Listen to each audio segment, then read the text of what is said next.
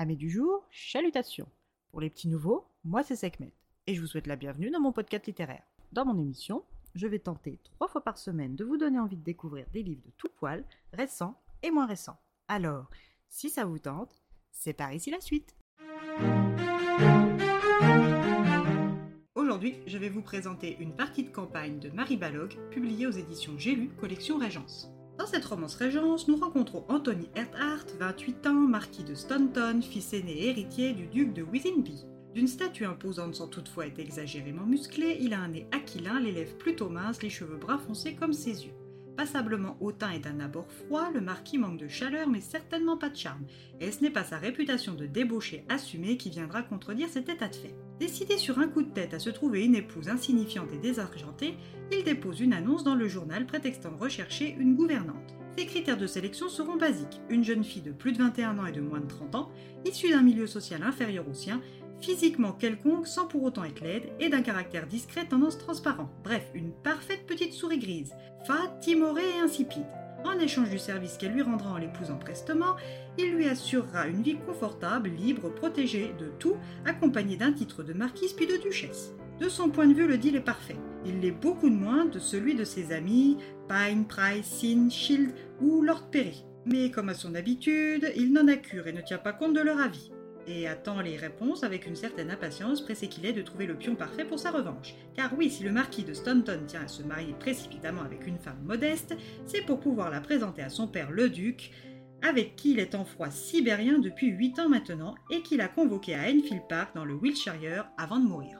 Loin de l'émouvoir, la nouvelle de la santé déclinante de son père l'encourage à se venger maintenant sans plus attendre. C'est donc mu par cette envie qu'il retient la candidature d'une certaine mademoiselle Charity Duncan, 23 ans, pas très grande mais très fine, des traits agréables mais sans véritable beauté, une mise sobre, effacée et défraîchie, une attitude discrète et effacée. Bref, il tient sa petite souris grise. Il n'hésite qu'une seconde en voyant ses yeux bleus perçants qu'elle s'empresse de lui cacher, puis chasse le doute et lui fait la proposition. Charity est née dans une famille aisée, elle avait été aimée par sa mère morte trop tôt, elle avait été entourée de nombreux frères et sœurs dont elle est l'aînée et avait avec son frère Philippe dû assumer la fratrie et les dettes colossales laissées par leur père.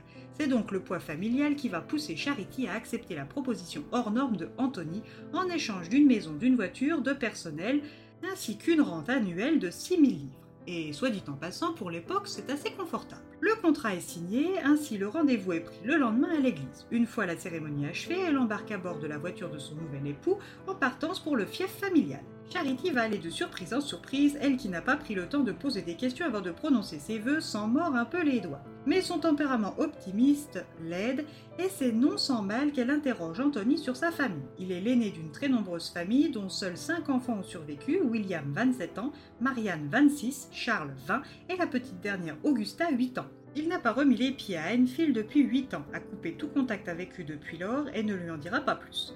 À leur grand déplaisir, la météo les contraint à s'arrêter dans une auberge miteuse, mais l'intimité forcée va tout de même jouer en leur faveur, du moins pour celle de leur mariage, si fictif qu'il soit. Le lendemain, il arrive sur le duché et Charity va être jetée dans le grand bain à requins, qui est cette famille dysfonctionnelle et austère. Sa joie de vivre, son tempérament bien moins petite souris que prévu, va plonger cette demeure dans l'embarras, mais pour combien de temps? Si le père et le fils ont des comptes à régler, la fratrie aussi, et Charity, en sœur aînée, toute maternelle, va devoir les aider, même si cela ne fait pas partie de son contrat. Dans cette affaire, elle est censée n'être qu'un pion, mais Charity n'est pas faite de ce bois-là et va endosser le rôle de cavalier et aider cette famille, quitte à être blessée dans l'entreprise. Comment va-t-elle s'y prendre?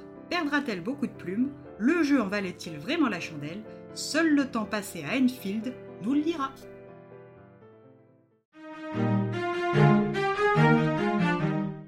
Romance agréable à lire, une narration rythmée et entraînante, des personnages qui se dévoilent au fil des pages, un petit plaisir fleur bleue non coupable. Et bien voilà, j'en ai fini pour aujourd'hui. J'espère que cet épisode vous aura plu et vous aura donné des nouvelles idées de lecture. Si vous souhaitez découvrir d'autres petits bonbons littéraires tout droit sortis de ma bibliothèque, je vous retrouve le samedi 17 juin prochain pour un nouvel épisode. Et si d'ici là je vous manque de trop, vous connaissez le chemin sur Instagram, at les lectures de Sekhmet. Sur ce, salut les amis et à la prochaine!